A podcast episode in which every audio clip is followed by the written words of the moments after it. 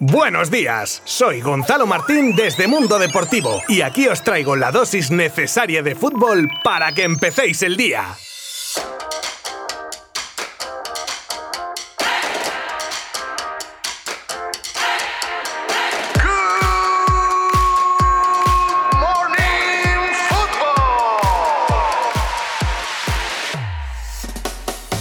Es que esta selección no tiene gol. Pues manita al canto a Eslovaquia. Si gol tiene, lo que pasa que cuando a veces no quiere entrar la pelotita. Ahora, también os digo, hay que rezar para que todos los que se metieron ayer no hayan gastado a los que les quedan por meter en octavos y en las fases que ojalá vaya superando la roja. En cuanto al partido, ciertamente el rival no era el más duro del mundo. Es más, hemos visto a una Eslovaquia muy flojita y anulada además por España. Y mira que la cosa comenzaba con el fallo de Morata de un penalti, pero la selección se supo reponer y gracias al portero eslovaco se pudo abrir la lata que no se cerró hasta conseguir la manita. Marcaron Laporte, Sarabia y Ferran Torres, ya que los otros dos goles fueron en propia mitad. Luis Enrique hizo algún cambio en el 11 y uno de ellos creo que fue la clave y fue la incorporación del capitán Sergio Busquets, MVP del partido y el que impuso el ritmo y el juego del equipo. También Sarabia y Azpilicueta cumplieron con nota y de nuevo los cambios en la segunda parte renovaron fuerzas y consiguieron no bajar el pistón hasta casi el pitido final. Con esta victoria y con la de Suecia por 3 a 2 ante Polonia, nos tocará enfrentarnos a la Croacia de Modric y compañía el lunes en Copenhague. Los otros partidos jugados ayer, aparte de estos dos del grupo E, fueron los empates de Portugal con Francia y de Alemania con Hungría, ambos partidos a dos goles. Y con esto se cierran ya todos los partidos de octavos que quedan de la siguiente manera.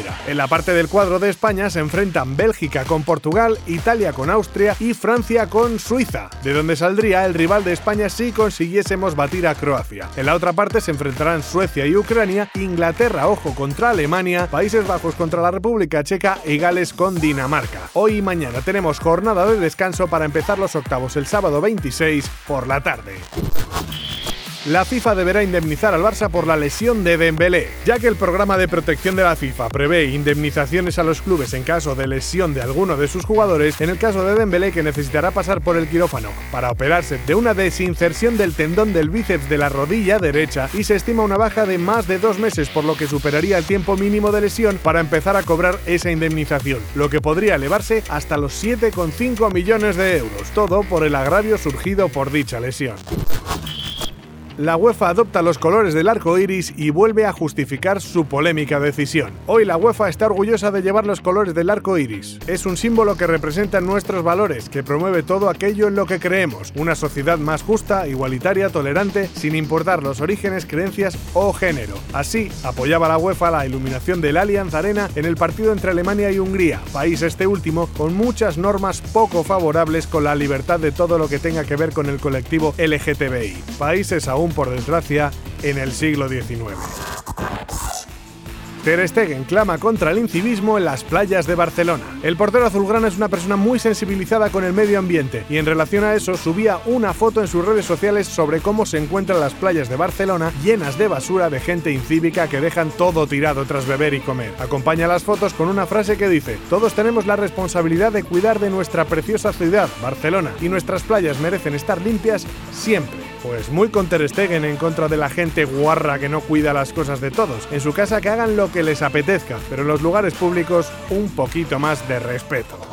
Y ahora para cerrar vamos con unas pildoritas rápidas sobre el mercado de fichajes.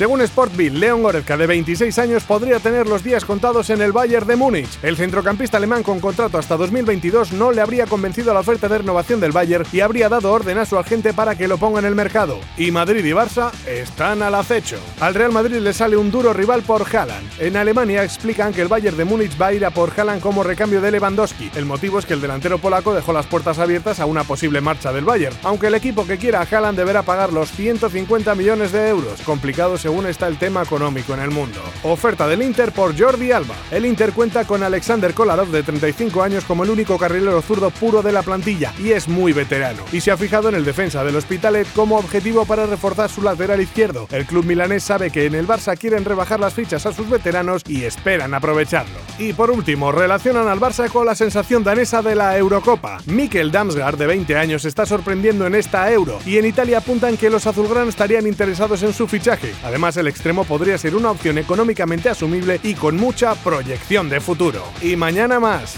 Adiós. Mundo Deportivo te ha ofrecido Good Morning Football, la dosis necesaria de fútbol para comenzar el día.